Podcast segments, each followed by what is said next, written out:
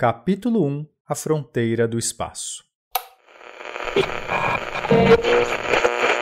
4, 3, 2, 1, vai, filhão!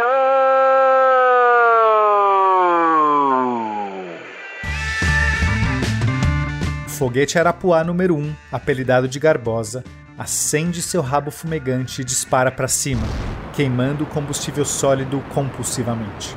Em apenas um segundo, todos os 65 quilos de nitroglicerina misturada com nitrocelulose é convertido em gases que escapam tão violentamente que aceleram o foguete até 470 km por hora. Se você se surpreende com um carro que faz de 0 a 100 em 2 segundos, esse foguetinho faz de 0 a 470 em 1 segundo. Mas agora vem a fase crítica. O primeiro estágio já está completamente vazio e precisa ser ejetado. Isso é feito com um desacoplador, uma peça circular que conecta o foguete de cima com o de baixo por meio de parafusos explosivos. Após 1,05 segundos, se tudo der certo, uma carga explosiva estoura a cabeça dos parafusos e libera o peso morto para que o segundo estágio, que usa combustível líquido, assuma o resto da viagem. Aqui preciso pausar para explicar uma coisa muito importante sobre foguetes. Qual a diferença de usar combustível sólido ou líquido? Combustível sólido é normalmente um tipo de pó explosivo, como a pólvora, que você pode comprimir dentro de um tubo e aquilo fica super estável, pronto para o uso meio que para sempre. Pensa no rojão. Você pode deixar ele guardado lá na dispensa e num dia qualquer só acender o pavio e pronto. A vantagem é exatamente essa: poder preparar e armazenar com antecedência e não precisar de nenhum mecanismo complexo para operar. Conforme ele vai queimando, o fogo vai consumindo sozinho todo o estoque de combustível, transformando-o em gás que é expelido para baixo e empurra o foguete para cima. Combustível líquido é muito mais complicado. Você tem que misturar dois tipos de líquidos dentro de uma câmara e acender uma faísca lá dentro. Um desses líquidos é o combustível em si, algo inflamável. No caso do nosso foguete, é querosene. Mas para algo pegar fogo, precisa ter um oxidante, que pode ser oxigênio líquido, mas, no nosso caso, é o tal do ácido nítrico fumegante. A sua fórmula química é 4HNO3 mais N2O4, o que significa que ele tem 16 átomos de oxigênio concentrados em cada unidade desse pó. É justamente por isso que ele é tão corrosivo, pois esse oxigênio todo adora oxidar qualquer substância, até mesmo aço inoxidável, em algumas condições, por mais que isso pareça contraditório. Mas voltando aqui no nosso foguetinho, esses dois líquidos estão armazenados dentro da fuselagem da Garbosa, cada um em um tanque. Para facilitar, vamos pensar que tem dois barris dentro do foguete, um com vinho e outro com água. Se eu quiser misturar os dois, basta abrir a torneirinha de cada barril dentro da mesma bacia, certo? No caso, a bacia seria a câmara de combustão, onde ocorre a faísca para acender o motor. Só que não é tão simples. Abrir as torneiras até que faz os líquidos saírem, mas a gente precisa que eles saiam em alta pressão para que se transformem em gotículas e se misturem melhor um com o outro. Pensa numa mangueira de jardim quando você espreme a saída com o dedo. O jato de água se espalha como uma chuva. Quanto mais pressão na mangueira, mais a água se espalha. E para garantir essa pressão toda, tem dois jeitos ou você coloca bombas muito poderosas que são extremamente complicadas de fazer e precisam girar numa velocidade insana, ou você pressuriza o próprio líquido dentro do barril a uma pressão muito alta, para que assim que abrir a torneira, ele já sai com velocidade. Essa solução é a mais simples, mas tem seus problemas. O barril tem que ser muito mais grosso e pesado para aguentar a pressão toda sem rachar. Isso adiciona peso extra no foguete. Além disso, líquidos não são comprimíveis, então você precisa adicionar algum gás dentro do tanque e pressurizar esse gás, o que adiciona alguma complexidade. Ainda assim, essa opção é muito mais fácil do que construir as bombas superpotentes, portanto, a Garbosa usa tanques pressurizados com nitrogênio. Depois de ligar as duas torneiras e começar a sair os líquidos, você ainda precisa gerar a ignição, que é feita usando um tipo de palito de fósforo gigante dentro do motor. Só que só tem um palito. Então é uma única tentativa. Tudo ou nada. Se por acaso não tiver saindo a quantidade certa de cada líquido, o palito queima e não acende o motor. Mas como esse motor está no segundo estágio, ele precisa ser acionado com foguete já voando, depois que o primeiro motor terminou de queimar e foi ejetado. Agora imagine esses dois barris lá dentro do foguete em pleno voo, chacoalhando loucamente. O líquido lá dentro fica todo balangando, girando, igual quando você joga uma garrafa de água para cima e a água fica dando cambalhotas lá dentro, sabe? E nessa hora, se você abrir a torneira do barril, pode ser que saia líquido, mas pode ser que não. Talvez só saiam bolhas de gás. Se sair líquido, parabéns, o motor acende. Mas se não, perdeu o foguete. A solução que os brasileiros chegaram foi muito engenhosa. Não tem como, Zé. Esse segundo estágio é muito instável. Porra, Jaime, tu tá marcando toca, parceiro. Faz mais de um mês que eu tô te falando isso, pô. Eu sei, Zé, mas a gente tem que dar um jeito. Ah, na boa. Eu tava pensando aqui. E se a gente colocasse um gás explosivo no tanque? Em vez de nitrogênio, pode ser hidrogênio. Aí, mesmo que saia as bolhas, vai pegar fogo, porra. Não sei, Zé. Aí corre o risco de ter uma explosão e acabar com o motor. Fora que hidrogênio é tão leve que escapa qualquer vedaçãozinha. Vai ser um pé no saco. Pô, Jaime, sei, né, cara? Mas aí lascou, né? Não, não tem mais o que fazer. Nosso problema é, assim que o foguete sai da plataforma, já começa a ter turbulência. E a gente precisa reduzir essa turbulência de algum jeito. Puta que pariu, Jaime, é isso! Tu matou nessa, cara, é isso! É isso o quê? Falei nada demais. Claro que falou, porra, repete aí! Que a gente precisa reduzir a turbulência? Não, porra, antes! Que assim que o foguete sai da plataforma, começa a ter turbulência? Então é isso, parceiro! É essa a solução! Se a turbulência começa quando a gente levanta o voo, é só a gente acender o segundo motor com o foguete ainda no chão, pô. A gente liga o primeiro e o segundo estágio juntos, meu irmão. Ô Zé, meu chapa, eu não sei se você sabe, mas tem um motivo pra chamar segundo estágio. É porque ele vem depois do primeiro e não junto. Tá bêbado essa hora, cara? Presta atenção, ô quatro olho. Quanto tempo dura a queima do primeiro estágio? Um segundo, 1,05 segundos. E quanto tempo leva pro motor do segundo estágio partir depois de aceso? É, meio segundo, talvez um pouquinho mais. Então, é só a gente acionar os dois juntos. No momento que o primeiro acabar, o segundo vai estar praticamente começando, sacou, meu parceiro? É, até faz sentido, mas. E o motor de cima, cara, que vai estar acoplado no de baixo quando acender? Como é que esses gases vão sair? A não ser que a gente use um desacoplador com furos. Sabe? Cilindrinho, cheio de buraco, tipo uma gaiola. Daí os gases vão poder escapar durante esse meio segundo. Caralho, Zé, é isso, porra. Acho que vai dar certo. Já funcionou, porra. Esse cilindro aqui, ó. Acho que é perfeito pra isso. Eu vou começar a usinar agora. Amanhã a gente já vai estar com o desacoplador prontinho pra testar, meu chapa. Deixa comigo, porra. Comigo.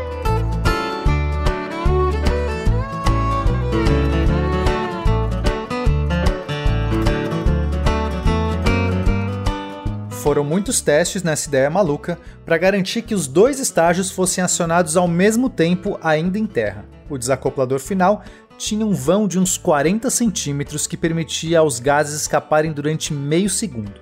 E sim, deu certo. Agora que a gente sabe tudo como funciona o Arapuá, vamos voltar para o lançamento. A garbosa acende seu rabo fumegante e dispara para cima, queimando o combustível sólido compulsivamente. Ao mesmo tempo, o segundo estágio, com combustível líquido, abre as torneiras e seu motor também é acionado. Os gases do segundo estágio escapam pelo desacoplador. Após um segundo, todo o combustível sólido foi queimado e o desacoplador é acionado com sucesso, explodindo a cabeça dos parafusos que o prendem no motor de cima. Foguete de cima se livra da carcaça vazia do estágio de baixo e seu motor continua a funcionar. Até agora, sucesso. Passamos da primeira fase crítica.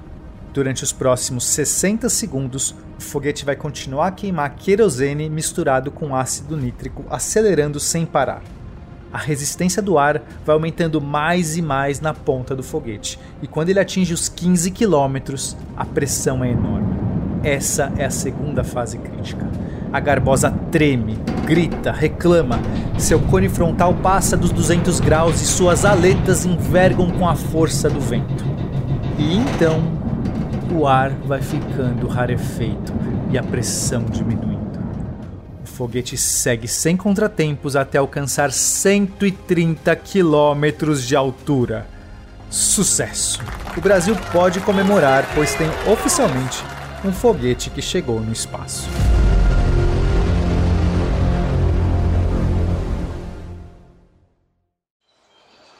Discurso, discurso, discurso. Parabéns, parabéns. Eu não acredito.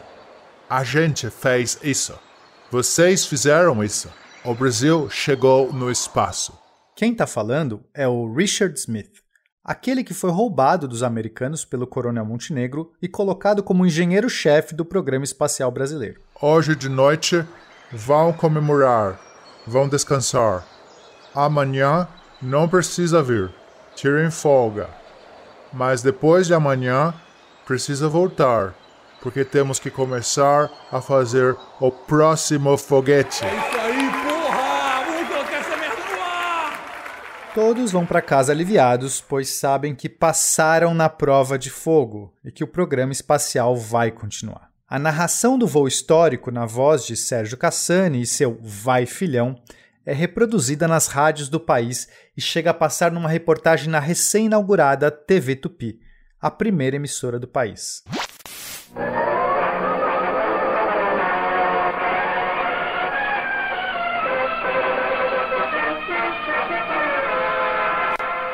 Hoje, 21 de maio, às 10h15 da manhã, o Brasil lançou com sucesso seu primeiro foguete ao espaço, o Arapuá. O lançamento aconteceu na base de Alcântara, no Maranhão. Vamos ouvir agora o momento histórico, narrado por um dos integrantes do grupo. Já estamos recebendo aí a telemetria. Lá vai a Garbosa, passou dos 80 quilômetros, momento histórico, 90 quilômetros de altura. Tá chegando. O foguete segue firme, o foguete segue íntegro, correndo tudo bem. É agora, vamos ultrapassar a barreira. Atenção!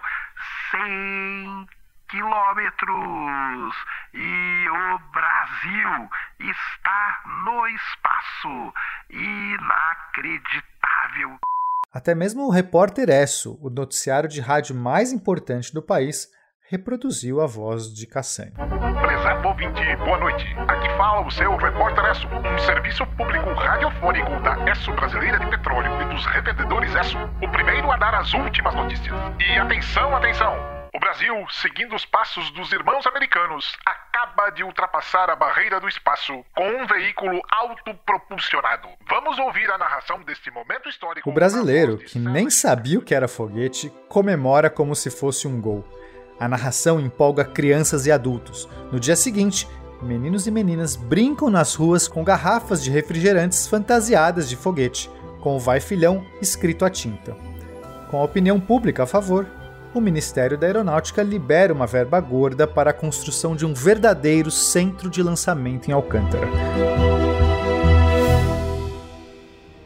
5, 4, 3, 2, 1. Eu já perdi um piloto. Vamos colocar essa merda no ar! Eu vou voar. Aborta a missão, aborta, aborta. Alcântara, temos um problema. O Brasil vai pro espaço. Ou será que não?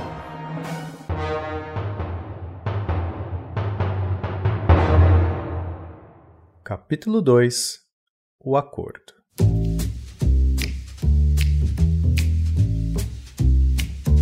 Passada uma semana, o Major Brigadeiro Henrique Lacerda, o comandante militar encarregado pelo programa espacial, marcou uma reunião com Richard Smith, o engenheiro-chefe. Mas aqui, vale dizer que Richard era um cara excêntrico. Para começar, era americano, que já deixava ele deslocado em matéria de cultura brasileira. Ele era cientista, desses mais avoados, que não ligava para protocolos, patentes, hierarquia, nada disso. Era quase uma brincadeira sem graça e inconcebivelmente improvável que alguém como ele tivesse trabalhando para uma instituição militar quadrada como a FAB, a Força Aérea Brasileira. Mas o destino é uma criança zombeteira que ri das situações inusitadas e colocou Richard como a única pessoa no Brasil capaz de tocar um projeto desses. A FAB queria um programa de foguetes para ter um míssil de longo alcance, mas Richard queria fazer foguete porque era um desafio e era divertido. Além, é claro, de toda a ciência desenvolvida com a exploração espacial. Mas não se enganem, pois o que ele era de excêntrico, ele era de esperto. O ITA tinha acabado de ser fundado e precisava de professores. Professores esses que tinham que vir de fora, já que não havia outros cursos de engenharia aeronáutica no Brasil.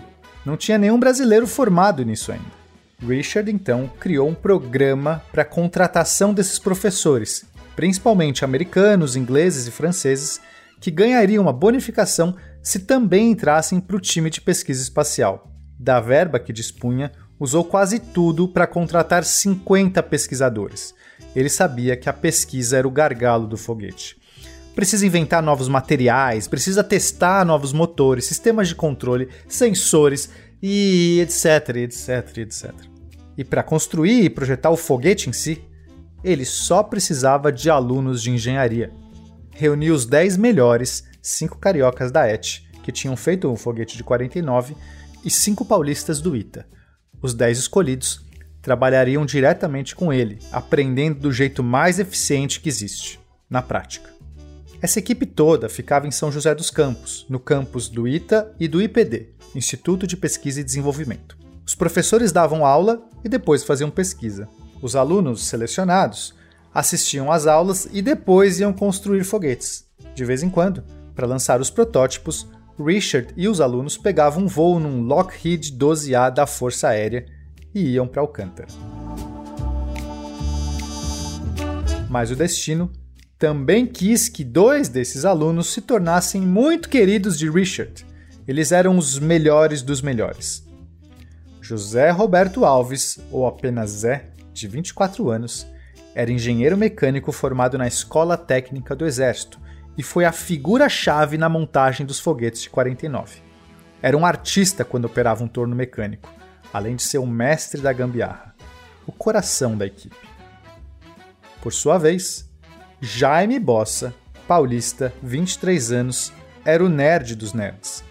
Tinha um talento sem igual para fazer contas de cabeça e resolvia até integrais. Sua nota mais baixa durante toda a graduação foi um 9,3 em resistência dos materiais e ele jura que foi porque o professor que não entendeu sua notação para o cubo de faces centradas. Jaime era o cérebro da equipe. Richard tinha encontrado seus pupilos, seu braço direito e esquerdo. Esses garotos podiam projetar e construir um foguete junto com ele. Aliás, mais do que isso, eles podiam ir nas reuniões no lugar dele. Lembra que eu disse que o Richard era excêntrico, né? E achava todo o sistema militar uma bobagem. Então, com a desculpa de que não entendia direito português, mandava ou o Zé ou o Jaime falar com Lacerda, dependendo do assunto da reunião. E hoje foi a vez do Jaime. Pois não, senhor Major. O senhor mandou me chamar, senhor? Não, é, é claro que não. Eu mandei vir aqui americano ensaboado. Mas se é você que apareceu, então vai tu mesmo. Sim, senhor. Olha, garoto. O foguete que vocês lançaram realmente subiu bem alto. Parabéns pelo feito. Obrigado, Major. Senhor. Mas assim, me diz uma coisa. Ele foi para cima, né? Uns 130 quilômetros? 132 quilômetros, senhor. E pro lado, assim, quão longe ele consegue ir? Dá para chegar, supondo aqui só uma hipótese. A gente chega na Argentina, por exemplo? Hum, eu acho difícil, senhor. O alcance máximo ele por volta de duas vezes a altura máxima, ou 264 km, sem considerar a curvatura da Terra e assumindo a gravidade constante. Se quiser, eu posso fazer as contas exatas. Fazemos uma expansão por Taylor, a derivada de segundo de G. Calma, calma, calma. Vamos arredondar para 300 km. É, tá fraco. Mas e quanto de peso esse foguetinho consegue carregar? Uns 100 kg? Senhor, não, senhor. Se adicionar 100 kg de carga útil, o alcance cai para menos de 200 km. Nossa, só isso? Tá, deixa eu pensar aqui. E em termos de precisão, olhando aqui no mapa, se a gente lançar, digamos, de Foz do Iguaçu até Assunção, no Paraguai, dá 300 quilômetros. E se eu mirar assim num prédio do governo, dá para acertar? Acertar o quê? O prédio? Não, garoto. Acertar a tua tia na esquina. Claro que é o prédio. Mas de jeito. Quer dizer, não, senhor. É impossível. Esse foguete não tem controle, não tem como manobrar para acertar nada. Se ele cair em qualquer lugar dentro da cidade, já seria uma sorte absurda. Ora, então esse foguete não serve para nada. Serve sim, senhor. Para fazer sondagens meteorológicas, é, descobrir a formação de chuva, correntes de vento, entender o campo magnético da Terra, a radiação do espaço, fazer experiência em gravidade zero, testar as formas biológicas no vácuo, testar novas Segura a onda aí. Deixa eu te falar uma coisa. É. Jaime, seu nome, né? Sim, senhor. Jaime, Major. Senhor. Então, Jaime, esse programa espacial está sendo financiado pela Força Aérea Brasileira. De alguma maneira, esses milhões que a gente está investindo precisam virar algo útil para Força Aérea Brasileira. Eu tô falando de mísseis, foguetes capazes de levar uma ogiva de 250 quilos até um alvo a mil quilômetros de distância e acertar um prédio específico e não destruir um hospital, uma praça, porque pega mal essas coisas. Avisa um americano lá que se ele quer continuar recebendo financiamento para poder lançar foguetinho para medir é, campo magnetosférico da Terra, ele vai precisar me entregar um míssil. Sim, Major. Senhor. Pode deixar. Senhor. Deixa eu ver. Vocês levaram um ano e meio para fazer essa abelhinha? Então vamos colocar mais um ano e meio para entregar o abelhão, tá ligado? Sabe, bonito, cromado, que chegue a, a- a mil quilômetros, tá certo? Senhor, é impossível. Esse foguete seria muito maior que o Arapuá. Talvez 10 ou 20 vezes mais pesado. Não tem como projetar, desenvolver, testar e lançar algo assim em um ano e meio. Olha, muita gente dizia que era também impossível fazer o que vocês fizeram em um ano e meio. Sim, mas a gente já tinha o primeiro estágio desenvolvido e também tivemos muita sorte. Então é melhor colocar a ferradura na porta, o pé de coelho no bolso, porque eu já tô brigando com muita gente lá de cima para manter toda essa fantasia acontecendo. É muita gente que acha que estamos rasgando dinheiro. Consegui negociar uma verba bem maior diretamente do Ministério da Aeronáutica por conta do sucesso do foguetinho. Mas eles querem algo concreto, até o fim de 52. E antes do Natal, hein? Ninguém quer passar as festas em Alcântara, pelo amor. Como tem mosquito lá no verão. Estamos entendidos? Não, senhor. É... Quer dizer, sim, senhor. Não, Major. É, senhor. Dezembro de 52. É... Fecha a porta ao sair. Sim, senhor.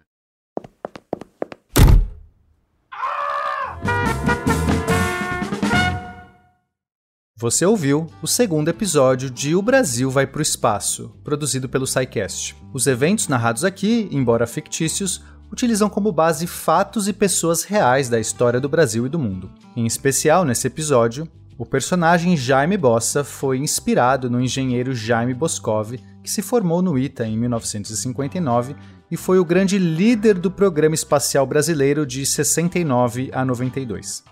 Além de conduzir com sucesso os projetos dos foguetes Sonda 3 e Sonda 4, é considerado o pai do VLS, o veículo lançador de satélite, que infelizmente entrou em declínio quando Boscov se afastou em 92. Alguns consideram a sua saída em 92 como marco do fim do programa espacial brasileiro, tamanha a sua importância. Jaime Boscov faleceu recentemente, em 2 de julho de 2020, aos 87 anos. Fica minha homenagem a ele por meio do nosso querido nerd Jaime Bossa. A TV Tupi, a primeira emissora de TV do país, foi inaugurada em 18 de setembro de 1950 e poderia, portanto, ter noticiado a nossa conquista do espaço em 51. Mas nessa época quase não existia um aparelho de TV no Brasil. O rádio, no entanto, era o grande veículo difusor, com o repórter Esso sendo o noticiário de maior relevância. O programa era uma versão brasileira do Your Esso Reporter, o noticiário americano mantido pela companhia de petróleo Esso e que foi exportado para diversos países da América Latina, como Argentina, Chile, Colômbia e, claro, o Brasil. Esse foi o primeiro rádio-jornal brasileiro que possuía uma agência de notícias por trás, não se limitava apenas a ler os recortes de jornal. E por ser uma agência de notícias internacional, a United Press International permitia uma cobertura quase imediata de eventos do mundo todo, como a Segunda Guerra Mundial na década de 40.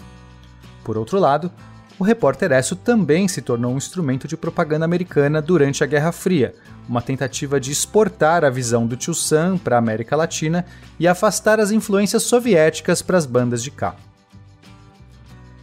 O texto, narração e direção desse episódio foram feitos por mim, o Pena. Vozes: Cassani por Sacani, Jaime por Lennon, Lacerda por Marcelo Guaxinim, Zé por Fencas, Richard por Pena, jornalista da TV Tupi por Sil Pérez, repórter Esso por William Spengler, vozes de fundo por Vitor Moreira e Letícia Carvalho, consultoria histórica por William Spengler, CA e Fencas, consultoria técnica por Lennon, Revisão por Sil Pérez, edição e sonorização por Felipe Reis, vinheta por Vitor Moreira e a distribuição é do Portal Deviante. Lembrando que, como esse programa espacial está sendo simulado num computador, temos imagens. Se você quiser ver o voo da Garbosa, por exemplo, você pode acessar o post desse episódio no site do Portal Deviante. Deve ter um link aí no seu agregador. E aproveita para deixar um comentário lá sobre o que você achou. Muito obrigado por ouvir e até a semana que vem. O Brasil vai pro espaço. Ou será que não?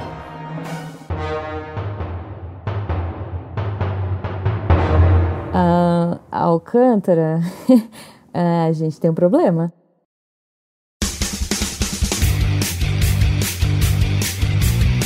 Cortes, edição de podcast.